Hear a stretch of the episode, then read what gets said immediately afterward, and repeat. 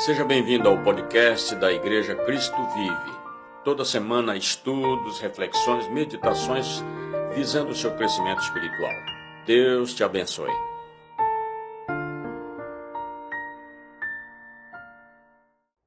Bem, como nós anunciamos no início, na abertura desta transmissão, eu apresento para você agora uma mensagem é, do alto, uma mensagem de Deus para os nossos corações.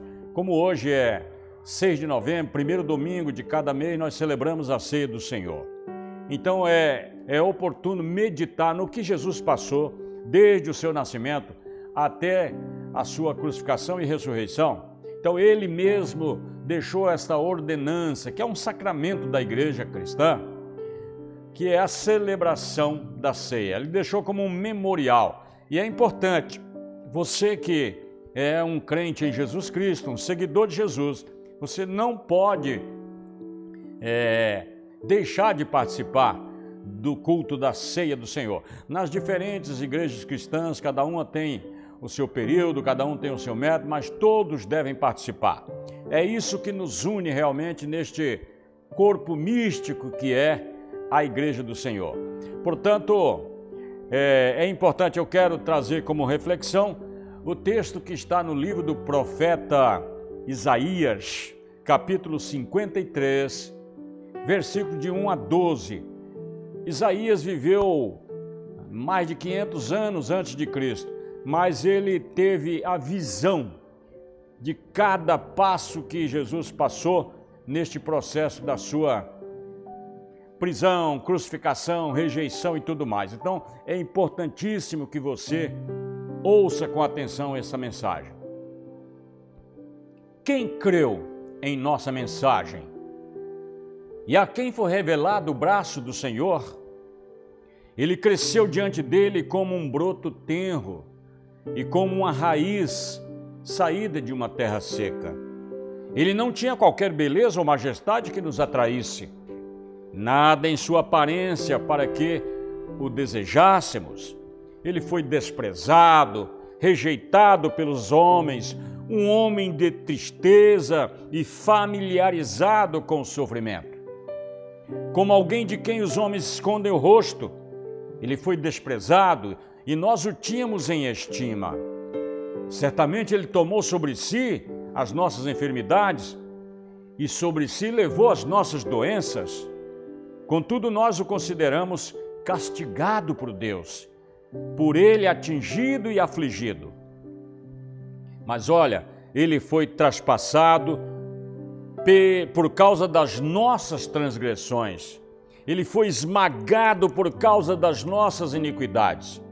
O castigo que nos trouxe paz estava sobre ele, e pelas suas feridas fomos sarados.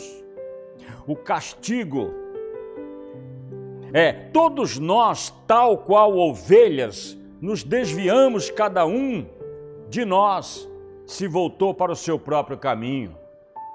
E o Senhor fez cair sobre ele a iniquidade de todos nós.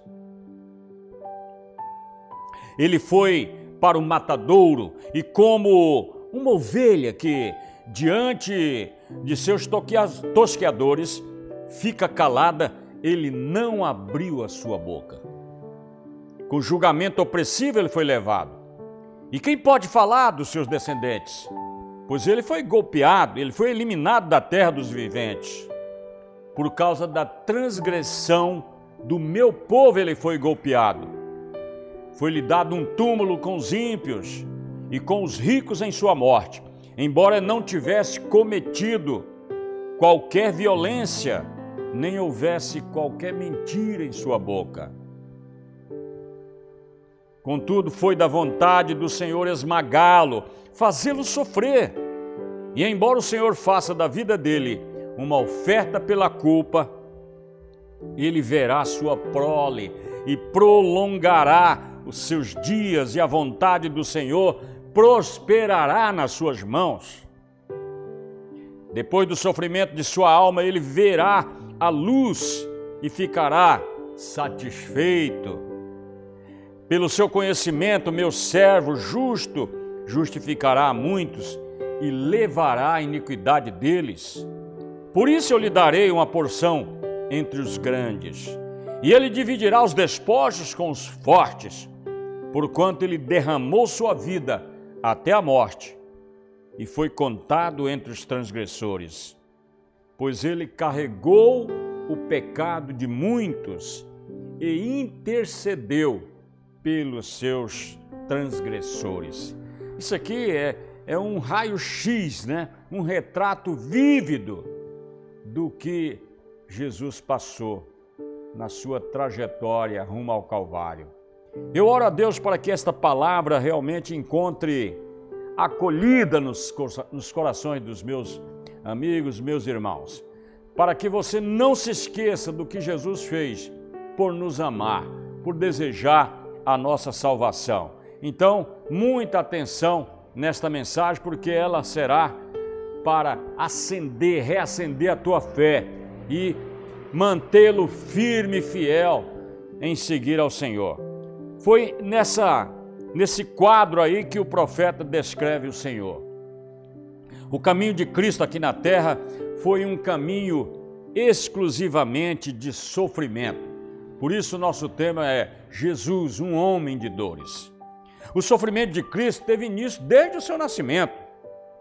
Para ele não havia maternidade, não havia um lugar sequer na hospedaria de Belém. E ainda assim, o sedento de sangue Herodes atentou contra sua vida para eliminá-lo. A, a humilhação de Jesus foi descrita em Filipenses 2, de 5 a 8, que diz assim: Seja a atitude de vocês a mesma de Cristo Jesus, que, embora sendo Deus, não considerou que o ser igual a Deus era algo que devia apegar-se mas esvaziou-se a si mesmo, vindo a ser servo, tornando-se semelhante aos homens. E sendo encontrado em forma humana, humilhou-se a si mesmo e foi obediente até a morte a morte de cruz. O sofrimento dele foi durante toda a sua vida ele tomou tudo sobre si, nossas fraquezas, nossos delitos. Ele era filho de pais pobres, certamente passou fome e sede. Vejam, os pássaros tinham seus ninhos, mas ele não tinha onde reclinar a sua cabeça. Ele foi peregrino aqui no tempo em que viveu entre nós.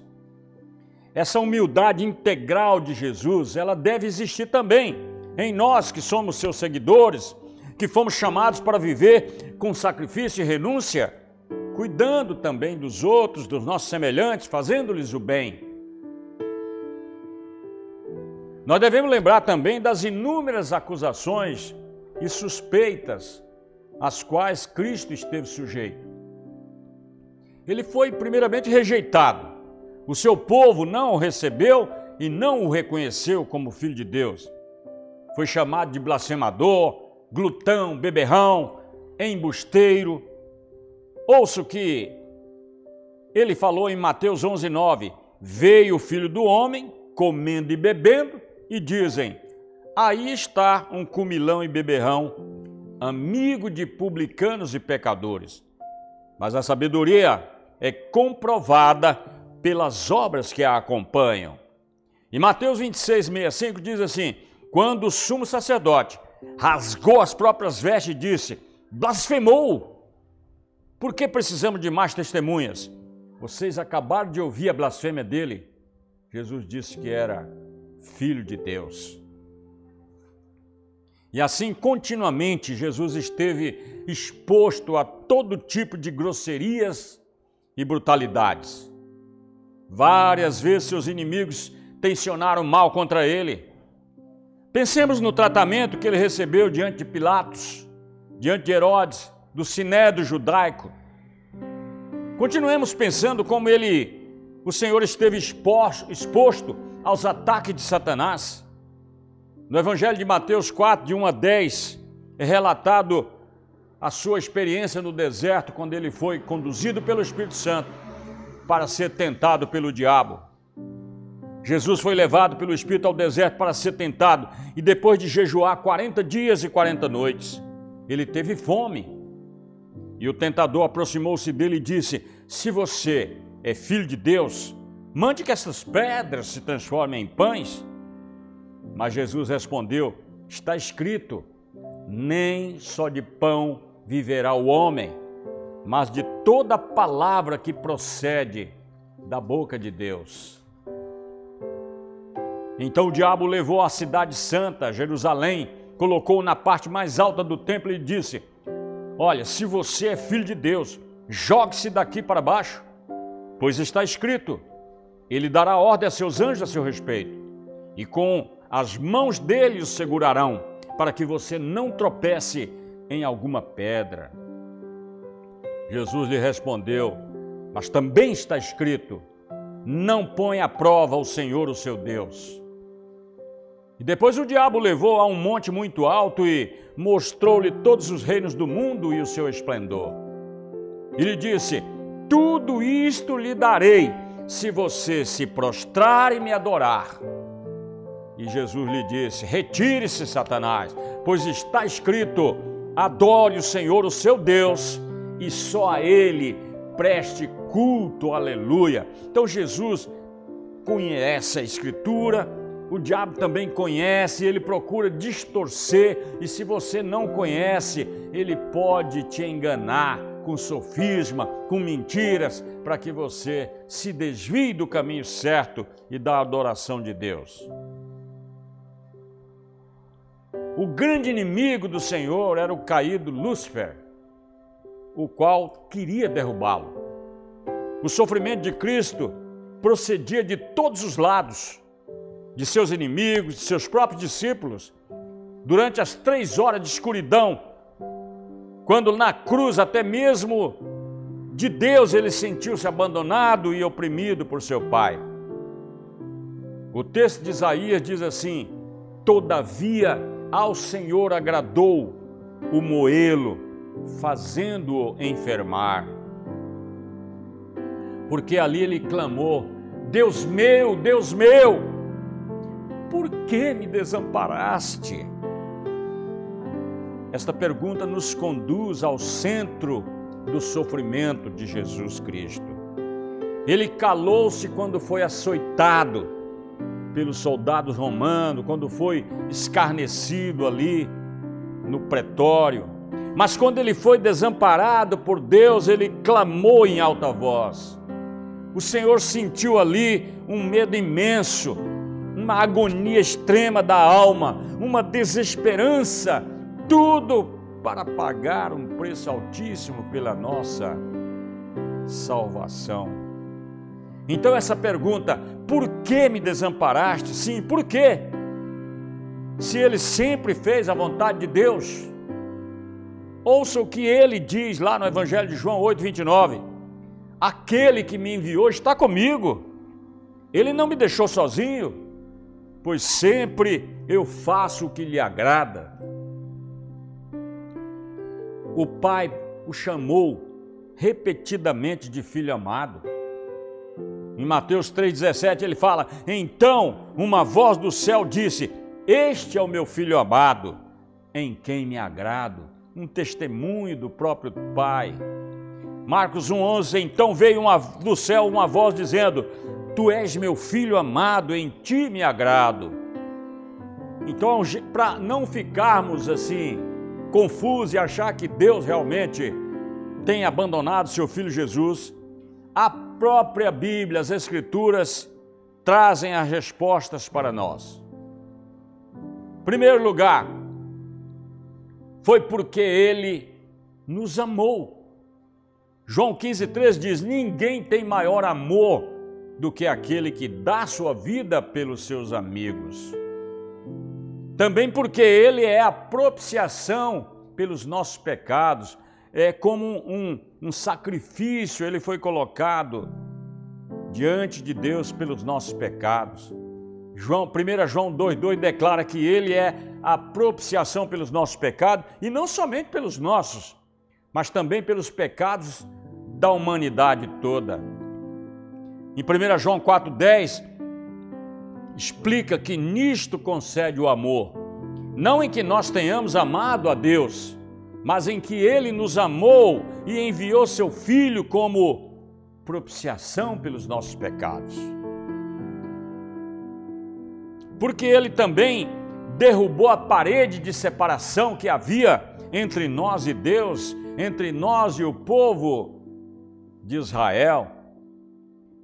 Em Efésios 2, 14, 16, o apóstolo explica: Pois Ele é a nossa paz, o qual de ambos fez um e destruiu a barreira, o muro da inimizade, anulando em seu corpo a lei dos mandamentos expressa em ordenanças.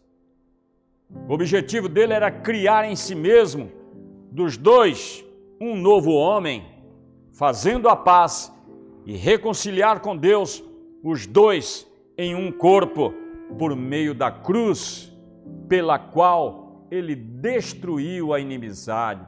Ou seja, Deus deu a lei a Moisés para orientar o seu povo de Israel. Então, aquela lei, aquela graça, aquela, aquela aliança era somente para o povo de Israel. Mas como eles rejeitaram Cristo, essa possibilidade foi aberta para o mundo inteiro. Então agora Deus estava reconciliando todos e formando um único povo para servi-lo. Então a Escritura deve se cumprir. Por isso Jesus teve que suportar tudo o que ele passou. No Salmo 22, 1, quando diz: Meu Deus, meu Deus, por que me desamparar, me abandonaste? Por que estás tão longe de salvar-me? Tão longe dos meus gritos de angústia? Então, o salmista aqui faz a mesma expressão que Jesus faria 500 e tantos anos depois. Então, estava cumprindo a Escritura. Ele falou que nem um Jota, nem um tio passaria de toda a lei. Ele veio para cumprir e não para revogar. Com a sua morte na cruz e a sua ressurreição, ele aniquilou a morte. Essa maldição que veio sobre todos os homens por causa do pecado do primeiro homem e por causa dos nossos pecados. Em Hebreu 2, 14 e 15 diz assim: Portanto, visto que os filhos são pessoas de carne e sangue, ele também participou dessa condição humana, para que por sua morte derrotasse aquele que tem o poder da morte, que era o diabo, e libertasse aqueles que durante toda a vida estiveram escravizados pelo meio da morte.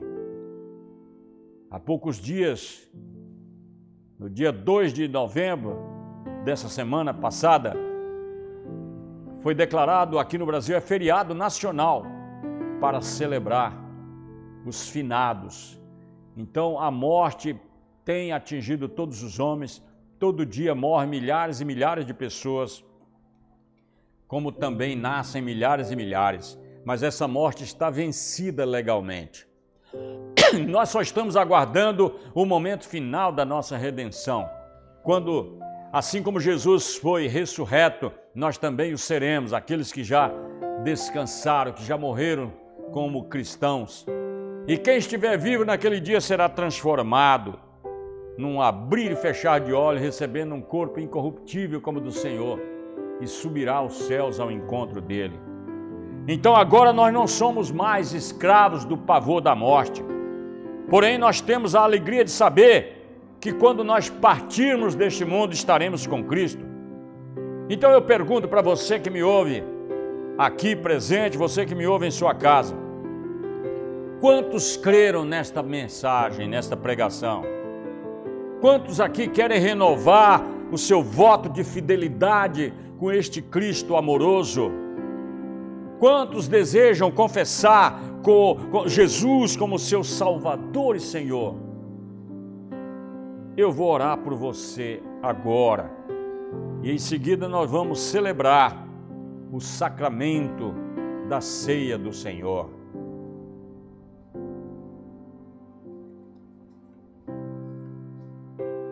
Curva a sua fronte, onde você está, como você está. Procure refletir sobre tudo que Jesus passou. Ele foi um homem de dores. Quero dizer que as nossas dores, nossos sofrimentos e aflições estão muito longe de se comparar com o que ele passou e também com a glória que nos aguarda na eternidade. Senhor, eu oro para que estas palavras fiquem gravadas indelevelmente no coração dos meus ouvintes. Que aqueles que creram realmente sejam renovados na sua fé, sejam recebidos pelo Senhor agora. Aceite a sua confissão, ó Pai. Renova dentro dos seus corações o voto de fidelidade a Cristo. Que todo aquele que está confessando Jesus como Senhor e Salvador, seja perdoado, seja consolado e seja recebido por ti agora, meu Pai. Escreve seus nomes no livro da vida, para que quando comparecerem diante do tribunal de Cristo, eles ouçam aquele convite amável: Venha, bendito do meu Pai, possui por herança o reino que está preparado para você desde a fundação do mundo. Que a graça do Senhor seja sobre você, seja abençoado em nome de Jesus. E a partir de agora, prepare-se, porque a promessa é: quem crer e for batizado será salvo, quem não crer será condenado. Então, não seja condenado, seja salvo e procure-nos que nós iremos conduzir você ao batismo e você vai se tornar uma nova pessoa, nascida de novo para viver com fé ao lado do Senhor Jesus. Que Deus abençoe a sua vida, em nome de Jesus. Amém? Vamos à celebração da ceia do Senhor. Este é um sacramento, uma ordenança que Jesus deixou para seus discípulos e seguidores. E eu tenho aqui em minha mão um kit que atualmente é servido nas igrejas, né? Surgiu na época da pandemia para prevenir contra qualquer contágio de uma pessoa a outra. Então é individual. Temos aqui suco da uva e temos um pequeno pedaço de pão ázimo. Então é importante nós meditarmos neste momento tão importante para nós como cristãos e eu quero falar sobre o cálice que Jesus tomou naquela noite em que ele foi celebrou a Páscoa com seus discípulos e também foi traído por Judas. Está relatado lá em Mateus 26, 39. A palavra cálice ou copo, ela aparece várias vezes nas Escrituras. Pela primeira vez na história de José, lá no Egito, Davi também cantou sobre um cálice transbordante no Salmo 23. E mais tarde, no Salmo 116, ele fala do cálice da salvação. Em Isaías, porém, nós falamos do cálice da ira. E o nosso texto aqui de Mateus fala do cálice dos sofrimentos de Jesus. no cenáculo, o Senhor deu aos seus discípulos o cálice da bênção, Jesus tomou em nosso lugar o cálice que o Pai lhe deu. Então eu te pergunto, qual o conteúdo do cálice que Jesus tomou? Aquele cálice continha a ira de Deus sobre nossos pecados, a incredulidade das pessoas em relação à própria pessoa de Jesus e também os pecados do mundo inteiro. Como Jesus tomou o cálice? Ele tomou com temor e tremor, e também angústia no coração, na alma. Ele tomou de acordo com a vontade do Pai, esvaziando-o em nosso lugar. Agora, o que é este cálice para nós hoje? O que ele significa? Ele é uma fonte de bênção para você, meu irmão, minha irmã, cristão em todo lugar. Ele é uma recordação do seu sangue precioso. Portanto, ele é motivo de gratidão e adoração nossa. E é um indicativo da volta de Cristo para buscar a sua igreja. Então, de acordo com as palavras do apóstolo Paulo, Jesus tomou o pão, tendo dado graças, o partiu e deu aos seus discípulos, dizendo: Este é o meu corpo, que é partido por vós. Comei dele todos, em memória de mim. E semelhantemente, após cear, ele tomou o cálice Este cálice é a nova aliança no meu sangue. Fazer isso todas as vezes que beberdes em memória de mim porque eu vos digo que não beberei de novo do fruto da videira, até que o beba no reino do meu Pai. Então Jesus deixou essa ordenança para que nós, de tempos em tempos, relembremos e nunca nos esqueçamos do que ele fez por nós. Vamos orar consagrando este elemento. Você que está na sua casa pode preparar o seu pedaço de pão, o seu cálice e vamos abençoar para que você tenha comunhão no corpo de Cristo. Pai, nós abençoamos este pão, abençoamos este cálice. E minha oração, Senhor, é que ele continue sendo uma fonte de bênção para os teus filhos. Que ninguém, Senhor, deixe de recordar o valor do teu sangue precioso derramado na cruz do Calvário por nós. Que em nossos corações haja sempre um motivo grande de gratidão e adoração, Senhor e que nós nunca nos esqueçamos que o Senhor vai voltar e nós esperamos com fé e esperança esse glorioso dia. Assim abençoe e santifica em nome de Jesus. Amém. Comamos o pão em nome do Senhor Jesus.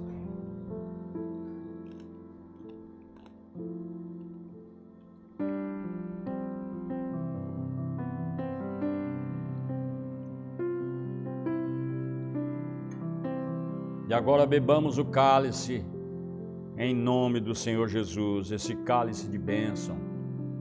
Beba comigo, bebamos todos. Graças a Deus, graças a Deus. Com a sua morte, Jesus abriu um novo caminho para chegarmos ao Pai. O véu do templo rasgou-se no momento em que ele expirava na cruz. Agora nós podemos ir no Santo dos Santos e ali adorar a Deus em espírito e em verdade. Graças a Deus, graças a Deus. Alegre-se, cantem glória, cantem aleluia. Alegre-se com o Senhor, regozijai-vos no Senhor. Outra vez dizemos: regozijai-vos. Nossa gratidão, Senhor, recebe nossa gratidão em nome do Senhor Jesus. Amém. Deus abençoe a igreja, Deus abençoe a sua vida, abençoe teu irmão, abençoe a tua família. Permaneça fiel ao Senhor até o dia em que Ele voltará para nos levar para junto de si mesmo, como Ele próprio prometeu. Em nome de Jesus. Amém.